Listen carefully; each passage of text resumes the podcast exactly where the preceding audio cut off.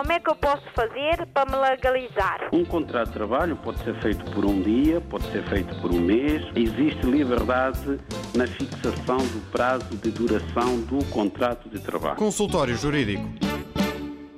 Boa tarde, bem-vindos ao consultório jurídico para este sábado, dia 23 de maio.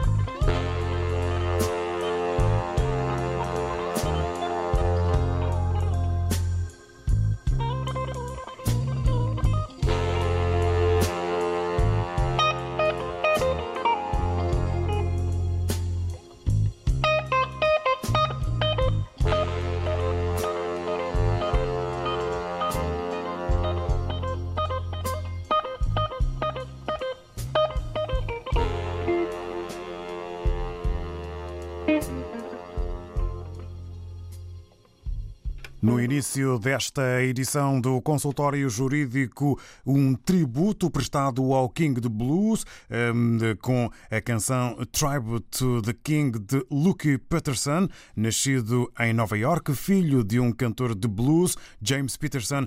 Luke Peterson morreu a 17 de maio de 2020, aos 55 anos de idade, em Dallas, no Texas, vítima de AVC. Começou a tocar e a cantar aos 5 anos no bar do seu pai, o The Governor's Inn. Tocou com Willie Dixon, entre muitos outros músicos. Foi o eh, destaque musical para o arranque deste consultório jurídico, onde desde já damos as boas-vindas ao Dr. Adriano Malalane. E o tema do consultório jurídico de hoje é a pena de morte em Portugal. Boa tarde, Dr. Adriano Malalane. Adriano Malalane. Boa tarde, David. Eh, obrigado por esta introdução. É a nossa despedida a um gênio da música do blues, um grande amigo, Luck Peterson. Bom, hoje vamos de facto tratar da questão da pena de morte em Portugal. Parece uma questão supérflua, porque de facto não se coloca em Portugal, felizmente, esta questão. Há muitos problemas com que nos deparamos hoje em Portugal estamos todos na mesma linha da frente a tentar combater uma, uma epidemia, não é? Mundial, neste caso.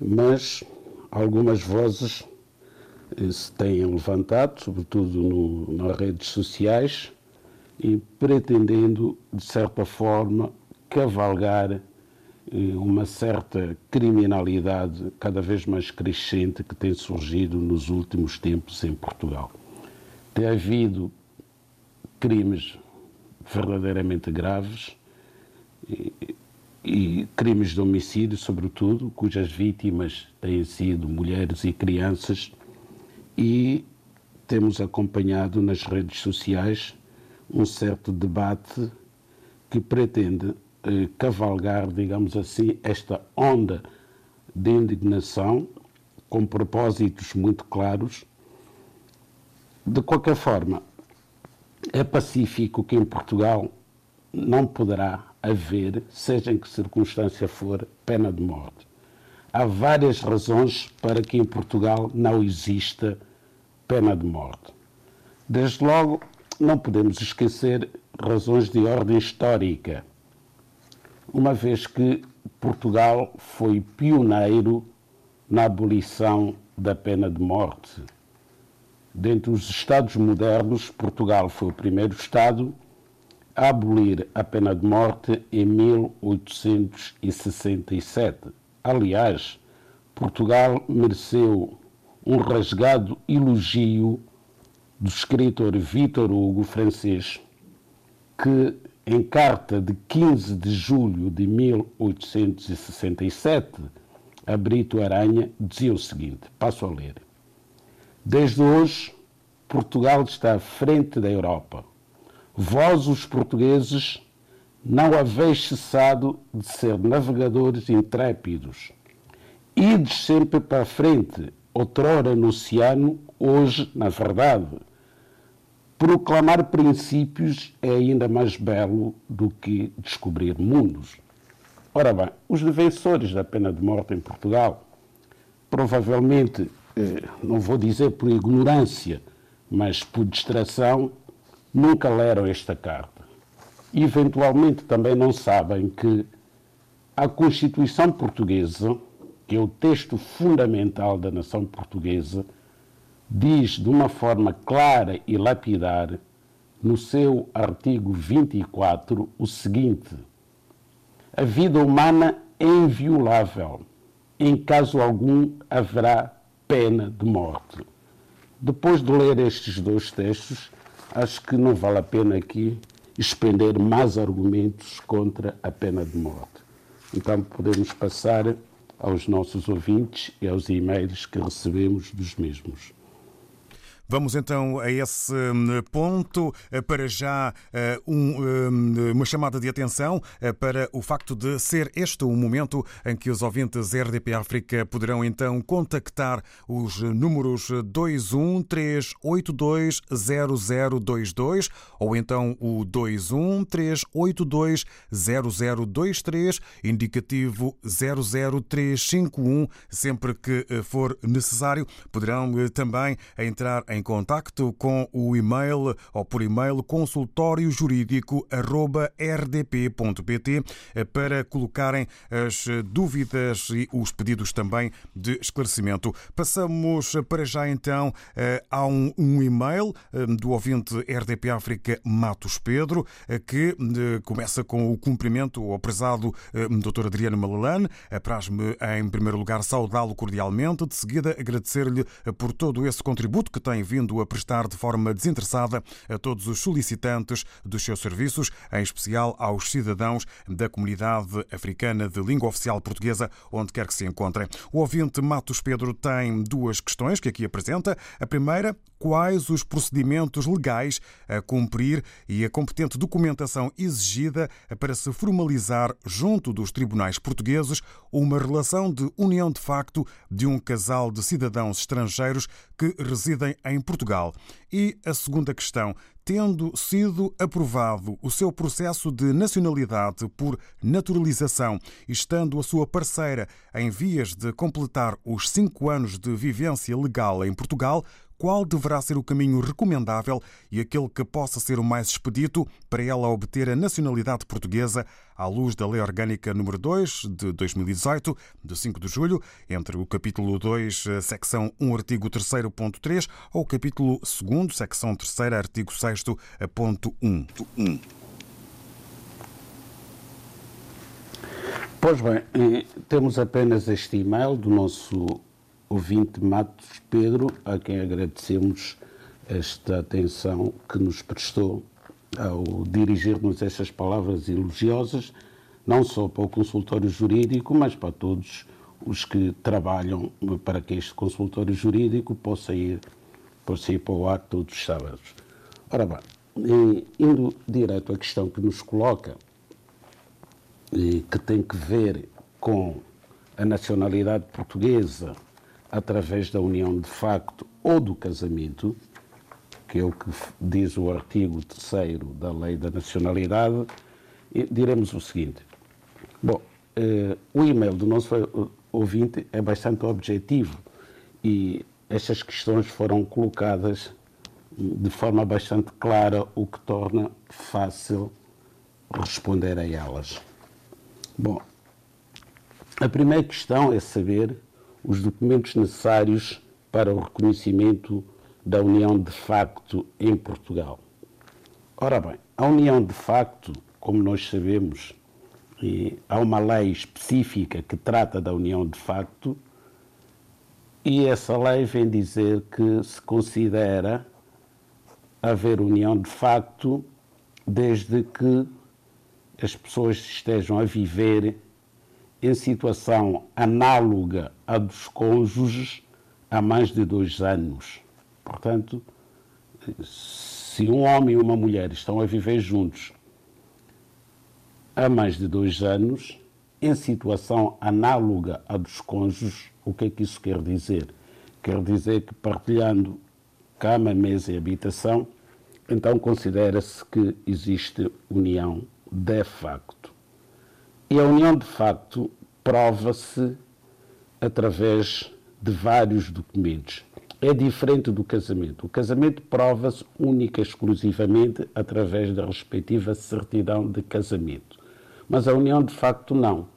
A união de facto pode provar-se através de uma declaração conjunta de IRS se as pessoas que vivem nessa situação apresentarem os seus rendimentos, a declaração dos, dos seus rendimentos em conjunto, passam a ter uma declaração única de IRS, tal como acontece com pessoas casadas. Também, pessoas a viver em união de facto normalmente têm o mesmo médico de família tal como acontece com pessoas casadas. Também pessoas vivendo em união de facto, em certos casos, quando são inquilinos, assinam em conjunto o contrato de arrendamento da casa de morada de família onde vivem. Esse documento também pode provar a existência da união de facto. Entre muitos outros documentos, por exemplo, correspondência que vá para aquela morada, para um e para o outro, e que tenha data anterior a, a dois anos, portanto tenha sido recepcionada há dois anos ou mais, também prova a existência da união de facto. Testemunhas também e o nascimento dos filhos, tudo isso pode contribuir para fazer prova da existência da união de facto. Porém, no que diz respeito há união de facto para efeito de nacionalidade, a lei vai mais longe e só considera relevante a união de facto que dure há pelo menos três anos. Porquê? Porque esta disparidade de prazos. Então, a união de facto, de acordo com a respectiva lei, produz os seus efeitos a partir do segundo ano porque é que, para efeito de nacionalidade, só a partir do terceiro ano? Tem a sua lógica. Tem a sua lógica porque a lei vem dizer que o estrangeiro casado há mais de três anos com nacional português pode adquirir a nacionalidade portuguesa mediante declaração feita na constância do matrimónio. Ora, se para a naturalização de um cidadão estrangeiro casado com um cidadão nacional são necessários três anos de casamento, não faria sentido que quem vivesse em união de facto pudesse naturalizar-se vivendo nesta situação apenas há dois anos. Portanto, no mínimo, tem que estar a viver em união de facto durante o mesmo prazo necessário para que o casamento permita o acesso à nacionalidade portuguesa. Bom, passando à segunda questão do Sr. Matos Pedro, em que diz que eh, a, a esposa vai completar, a pessoa com quem vive a união de facto vai completar cinco anos de residência legal em Portugal e pretende saber o que é recomendável, se deve requerer a nacionalidade portuguesa pela união de facto ou se deve aguardar pelo cúmputo de cinco anos de residência legal para passar a ter direito próprio à nacionalidade pelo artigo 6 da Lei da Nacionalidade. Vamos ver o que é que a lei diz sobre um e outro aspecto. No que diz respeito à união de facto, a lei vem dizer que o estrangeiro que vive em união de facto há mais de três anos com nacional português pode adquirir a nacionalidade portuguesa após ação de reconhecimento desta situação a interpor no Tribunal Civil. Bom, aqui só uma pequena observação. Até o legislador comete erros de semântica. As ações não se interpõem, as ações propõem-se. Os recursos é que se interpõem. E aqui trata-se de uma ação, logo o legislador devia falar em ação a propor no Tribunal Civil. Bom, indo ao que interessa. A proposição de uma ação de reconhecimento da união de facto num tribunal civil leva pelo menos um ano a ser decidida. Portanto, se leva pelo menos um ano, o que vai acontecer é que a pessoa que já está a viver em união de facto há três anos, ao propor esta ação, vai ter que esperar pelo menos, pelo menos um ano até a ação ser julgada. E a ação, ao ser julgada, pode considerar-se procedente ou improcedente. Portanto, pode não resultar provada a união de facto, por falta de provas ou por insuficiência dessa mesma prova. Então, neste caso, em que a pessoa interessada já vai completar cinco anos de residência legal, é óbvio que há vantagem em aguardar por esse prazo de cinco anos e requerer a nacionalidade portuguesa pelo artigo 6, número 1, porque neste caso do artigo 6 não terá que passar pelo tribunal. Basta contactar o CEF para obter a certidão. Isso, aliás, é feito oficiosamente pela Conservatória do Registro Civil para obter a certidão a certificar que a pessoa vive em Portugal há pelo menos cinco anos, com autorização de residência.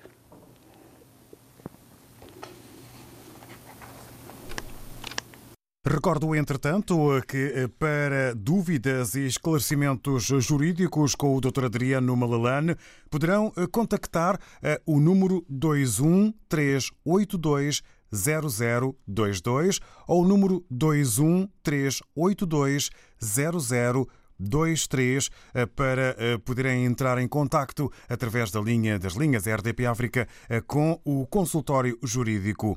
Ora, recordo então os números 21 382 0022 ou então o 21 382 0023. Consultório Jurídico. Como é que eu posso fazer para me legalizar? Saiba os seus direitos ou as suas obrigações num espaço livre de apoio e consulta. Um contrato de trabalho pode ser feito por um dia, pode ser feito por um mês. Existe liberdade na fixação do prazo de duração do contrato de trabalho. Consultório Jurídico. Vamos então ao contacto com um ouvinte que passamos desde já a receber. Muito bom dia. Como se chama? Oi, Damião. Bom dia. Damião. Faça favor então de colocar ao Dr. Adriano Malalane a sua dúvida ou a sua questão. Sim, sim. Não, a minha questão é o seguinte, porque eu já tenho nacionalidade português. Sim, tem, já, já casou com a minha esposa. No dia 17 de julho, a gente vai fazer três anos de casamento. Agora, qual é o documento necessário para tratar da nacionalidade? Porque a criança também já emitiu a nacionalidade. Tenho dois filhos, já meteu, diz que o processo já está pronto, só para fazer o cartão de cidadão. É, disse, eu já perguntei, disse que dentro de um mês ou mais, menos de este, não. Pois a gente vai tratar do cartão de cidadão. Eles já, eles já serem atores portugueses. Agora, minha esposa, agora, a partir do dia 17 de julho, a gente vai fazer três anos de casamento. E o que é que é necessário? Não é preciso pedir nenhum, porque já fiz transcrição do casamento aqui em Portugal. Eu pensava que não é preciso mais algumas coisas. Só o registro criminal que eu vou pedir na Guiné. Ou tem mais outras coisas que tenho que pedir na Guiné. Obrigado, Damião. Vamos então, através do Dr. Adriano Malalane, eh, satisfazer eh, as suas dúvidas. Eh, obrigado por ter ligado. Bom fim de semana. Dr. Adriano Malalane. Adriano Malalane. Bom, aqui o nosso amigo Damião, que é casado com. Ele é nacional português, por naturalização, obviamente, por isso que houve necessidade de requerer a nacionalidade portuguesa para os filhos, pelo artigo 2 da Lei da Nacionalidade, porque o artigo 2 vem dizer que os filhos menores ou incapazes de pai ou mãe que adquira a nacionalidade portuguesa podem também adquiri-la mediante declaração. Foi o que o senhor Damião fez, uma simples declaração, e os filhos ficaram portugueses. Aliás, os filhos nascidos aqui em Portugal também poderão ter ficado portugueses com nacionalidade originária já pelo artigo 1 caso a data de nascimento a mãe ou o pai dos mesmos estivesse a viver em Portugal há pelo menos dois anos. E estavam seguramente a viver há mais de dois anos quando os filhos nasceram, porque só agora é que ficaram portugueses e temos que o senhor Damião já é casado há quase três anos com a sua esposa, porque vai completar os três anos de casado no dia 17 de julho próximo. Ora, ele quer saber o que é que é necessário para a esposa naturalizar-se cidadã portuguesa. Já deu um passo bastante importante, que foi a transcrição do casamento para a ordem jurídica portuguesa. Isso leva-nos a concluir que casaram fora de Portugal, eventualmente na Guiné-Bissau. Daí a necessidade de fazer a transcrição, porque se têm casado em Portugal, não teria havido necessidade de fazer transcrição do casamento.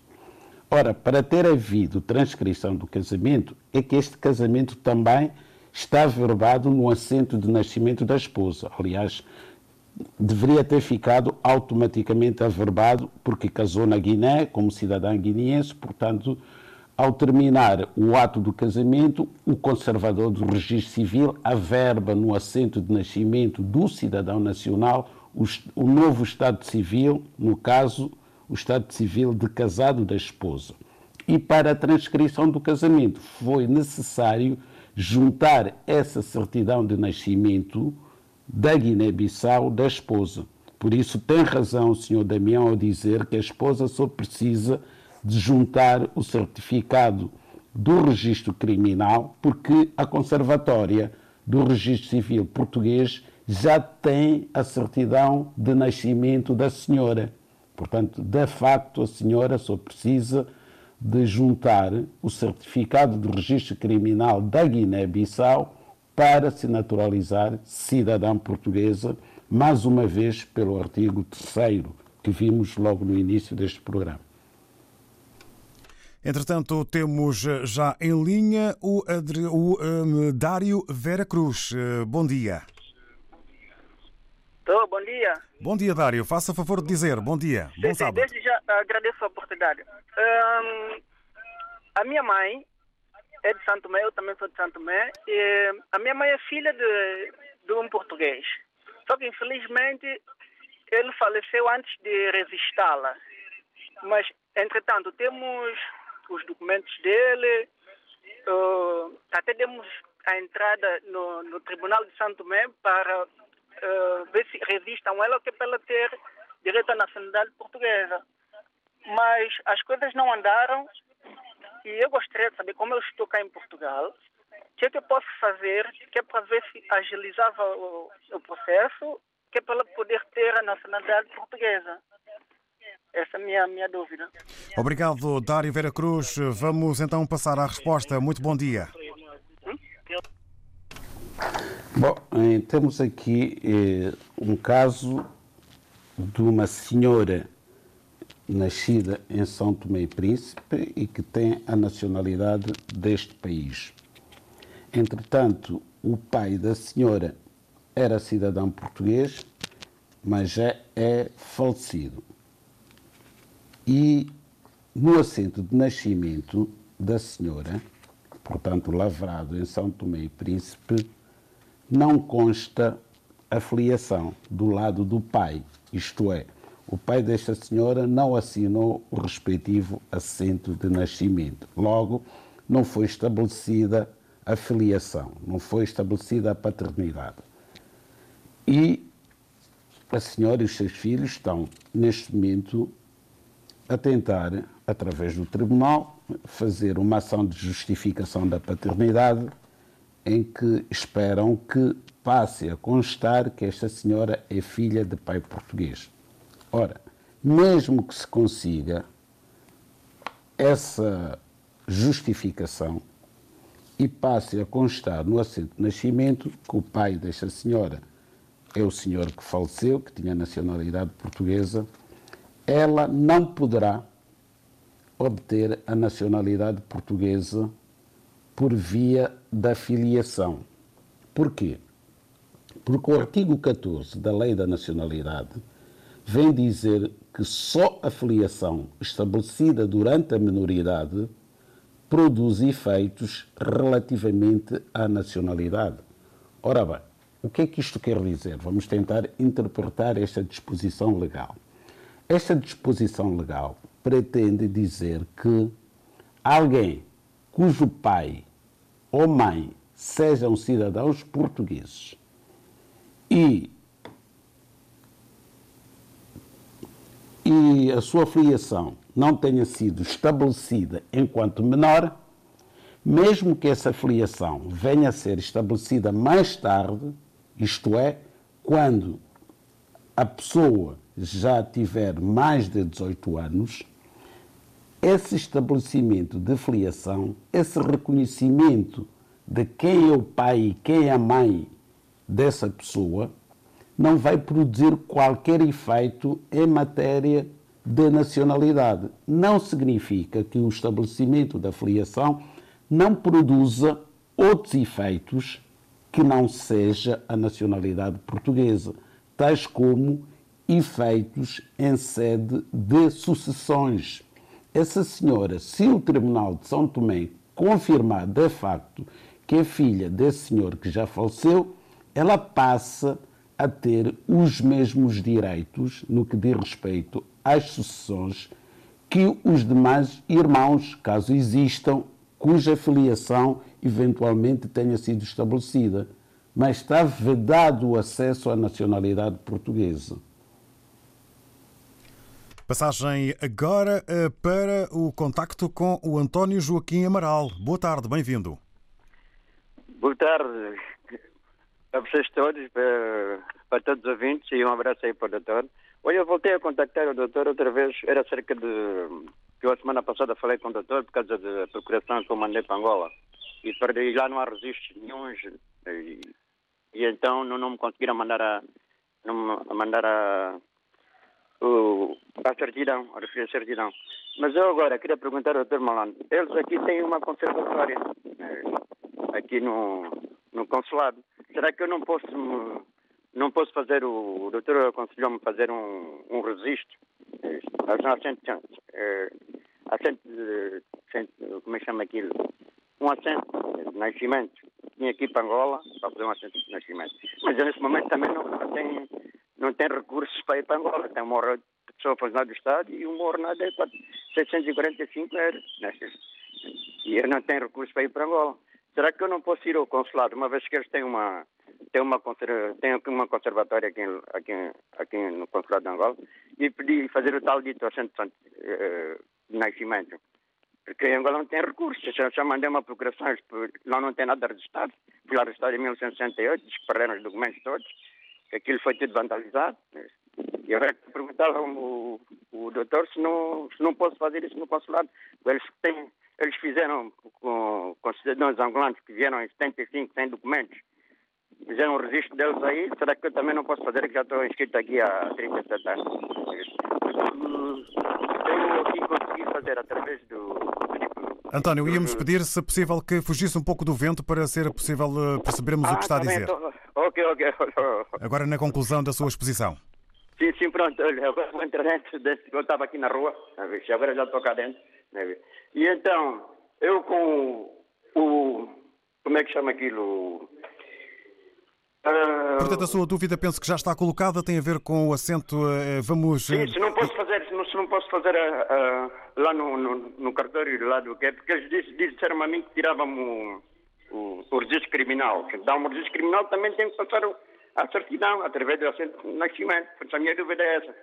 Um bom fim de semana para, para todos e, e vai dar tudo certo. Obrigado, Ok, obrigado. António Joaquim Amaral. Muito obrigado eh, pelo seu contacto, eh, que também acabou por eh, o António Joaquim Amaral eh, recordar eh, a sua exposição no passado sábado. sábado. Muito bem, o senhor Artur Joaquim do Amaral, de facto, foi o primeiro ouvinte que entrou em linha no passado sábado. Ela acaba de dizer que vai ficar tudo bem, obviamente, assim esperamos todos nós. Já o mesmo não podemos dizer do nosso malogrado amigo Luke Peterson. Bom, voltando aqui à questão que nos colocou semana passada, nós sugerimos, de facto, que o senhor fizesse fizesse um novo assento de nascimento, portanto, reconstituição do seu assento de nascimento, em que explicamos que, junto da Conservatória do Registro Civil em Angola, em Luanda, poderia, com duas testemunhas, abrir um processo para reconstituição. E essas testemunhas iriam declarar quem são os seus pais e, e quando é que nasceu. E o Conservador do Registro Civil em Luanda iria analisar esse processo e, eventualmente, fazer a reconstituição. Agora, coloca a questão de saber se essa reconstituição poderá ser feita aqui no Consulado de Angola, em Lisboa. Eu tenho alguma dificuldade em responder a esta questão. É verdade que existe um cartório no consulado. Existe um cartório onde são feitos os os assentos de nascimento dos cidadãos angolanos que nascem em Portugal, as crianças que nascem em Portugal são registradas no consulado de Angola. Agora, não sei se este cartório que funciona no consulado de Angola em Lisboa tem competência para fazer esta reconstituição. É uma informação que o senhor facilmente poderá obter contactando o consulado de Angola aqui em Alcântara. Entretanto, avançamos eh, agora para o contacto com o ouvinte RDP África, Cidinho Correia. Boa tarde, bem-vindo. Boa tarde. Faça favor então de colocar ao Dr. Adriano Malalane a sua questão, a sua dúvida. Hum, o meu questão, doutor, é a seguinte. Eu estou a ver com uma senhora há um ano e meio. De, neste momento, ela está grávida de um bebê. Agora, eu não sei como é que ela pode conseguir documento. Como é que ela pode conseguir documento, cartão de residência, pelo no mínimo? Porque eu tenho, eu, eu já tenho residência de cinco anos. Agora, eu não sei como é que ela pode ter um documento. É por isso que eu liguei.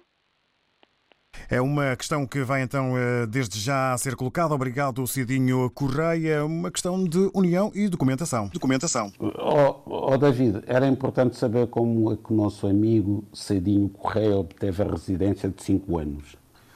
Ora, eh, Cidinho, eh, Cidinho, pode responder? eh, Ainda pode está- Ainda está em linha. Pode responder esta pergunta? O quê? Não percebi. Eh, eh, o- Doutor, se não se importar de Doutor, se não se repetir. importar de repetir. Portanto, o senhor Correia já é, é, é cidadão residente legal em Portugal e tem um título de residência válido por 5 anos, não é verdade? É, sim, é, sim, porque, porque desta vez que eu renovei é para é para completar cinco anos que eu estou cá. Ah, está bem, está explicado. Vamos tentar responder a sua questão. Pronto. O senhor Cedinho Correia tem uma autorização de residência chamada definitiva, porque há uma temporária e uma definitiva. Esta de 5 anos é considerada definitiva, porque já vive em Portugal há mais de 5 anos. E neste momento está a viver em união de facto, hoje temos muitas uniões de facto, com uma senhora há um ano e meio. Senhora essa que está grávida e vai ter um filho. Ora bem, esta senhora já poderia ter autorização de residência pelo facto de estar a viver consigo. Porque, uma vez que ela está a viver consigo, poderia fazer essa prova. É verdade que só está a viver há um ano e meio, portanto, eventualmente ainda não, não, não completou os dois anos necessários para que a lei considere existir união de facto. Por aí compreende-se que ainda não tem autorização de residência, porque, na verdade, ainda não tem dois anos a viver consigo. Mas acontece que ela vai ter um filho que vai nascer dentro de muito pouco tempo. Ora, logo que o seu filho nascer, o seu filho tem direito à autorização de residência. Então tem que requerer primeiro uma autorização de residência para o seu filho menor, ao abrigo do artigo 122, a linha A da Lei de Estrangeiros, e na mesma circunstância, quando fizer o agendamento para o seu filho ter autorização de residência pelo pai, deve também agendar para a mãe ter autorização de residência pelo filho. E o CEF, para facilitar estes processos, vai conceder no mesmo ato autorização de residência para a criança e para a mãe da criança. Só tem é que fazer o respectivo agendamento, que só pode ser feito depois do nascimento da criança. Obrigado. Agora uma nota para o ouvinte eh, RDP África, o Sr. Catembe, eh, com eh, problemas de telecomunicações. A sua chamada acabou por ficar perdida. Ainda dispõe, se assim pretender, dispõe da hipótese de ligar para o 21 382 0022 ou então o 21 382 0023 para entrar em contato contacto eh, com o Dr. Adriano Malalane aqui no consultório jurídico. Como é que eu posso fazer para me legalizar? Um contrato de trabalho pode ser feito por um dia, pode ser feito por um mês. Existe liberdade na fixação do prazo de duração do contrato de trabalho. Consultório Jurídico.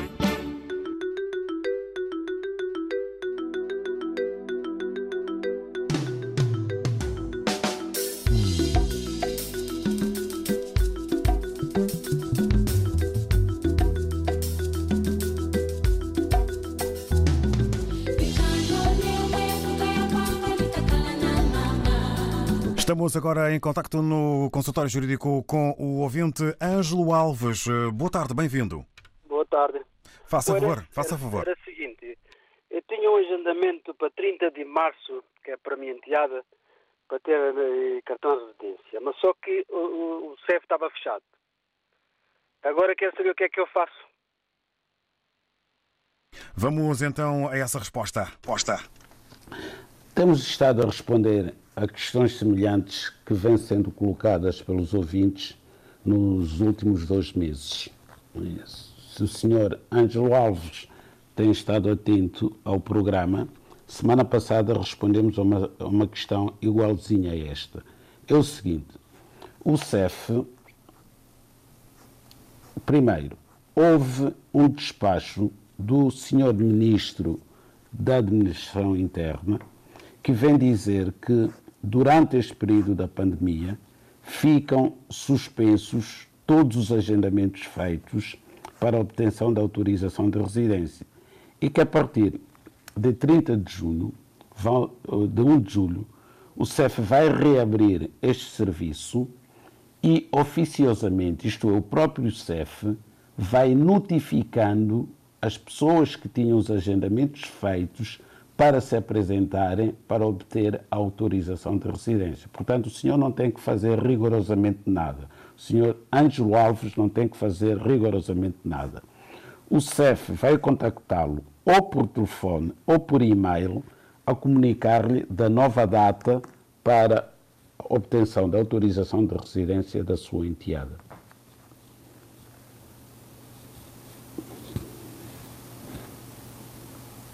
E por último, já por último, no final desta uh, edição do Consultório Jurídico, vamos uh, ao uh, contacto com o António. Bom dia. Bom dia. faça favor. Assim, eu, eu nasci em Angola, mas fui para Cabo Verde com 3 anos. E agora já estou a viver em Portugal há 7 anos. Eu queria saber o que é que é preciso para, ter, para obter a nacionalidade. E neste momento tenho, tenho residência que, que só caduca em 2024. Obrigado. Vamos então passar a palavra ao Dr. Adriano Malalane. Adriano Malalane. É uma questão que se resolve no, ao abrigo do artigo 6 da Lei da Nacionalidade. O senhor Ângelo, o senhor António nasceu em Angola, aos três anos foi para Cabo Verde. Eh, seguramente tem nacionalidade cabo-verdiana. E se já está a residir em Portugal há pelo menos cinco anos com autorização de residência, tem que requerer a sua naturalização ao abrigo do artigo 6 número 1 da Lei da Nacionalidade, em que terá que apresentar o seu passaporte cabo-verdiano, terá que apresentar a certidão de nascimento de Cabo Verde e o certificado de registro criminal de Cabo Verde. Eventualmente vai ser exigido o certificado de registro criminal de Angola. E o senhor vai colocar, e é legítimo colocar a seguinte pergunta: Eu saí de Angola, tinha apenas três anos. Como é que me obrigam a apresentar o certificado de registro criminal do país de nascimento? Está na lei. Está na lei, é exigido, mas pode justificar, e é importante que o faça logo na altura em que der entrada ao seu processo, explicar que efetivamente, não obstante ter nascido em Angola, que saiu de Angola quando tinha apenas 3 anos e nunca mais regressou àquele país, se for o caso. Doutor Adriano Doutor... Malalane, ficamos eh, então eh, já eh, tratados e esclarecidos e já no fim com esta edição do consultório jurídico avançamos para as despedidas até de hoje a oito dias. Oito dias. Muito obrigado e continuação de uma boa tarde. Obrigado, boa tarde, doutor Adriano Malalane, aqui no Consultório Jurídico. Para o final desta eh, edição, a música eh, de Lucky Peterson chama-se I'm Still Here eh, para o tributo prestado ao King do Blues. Até a de hoje, a oito dias.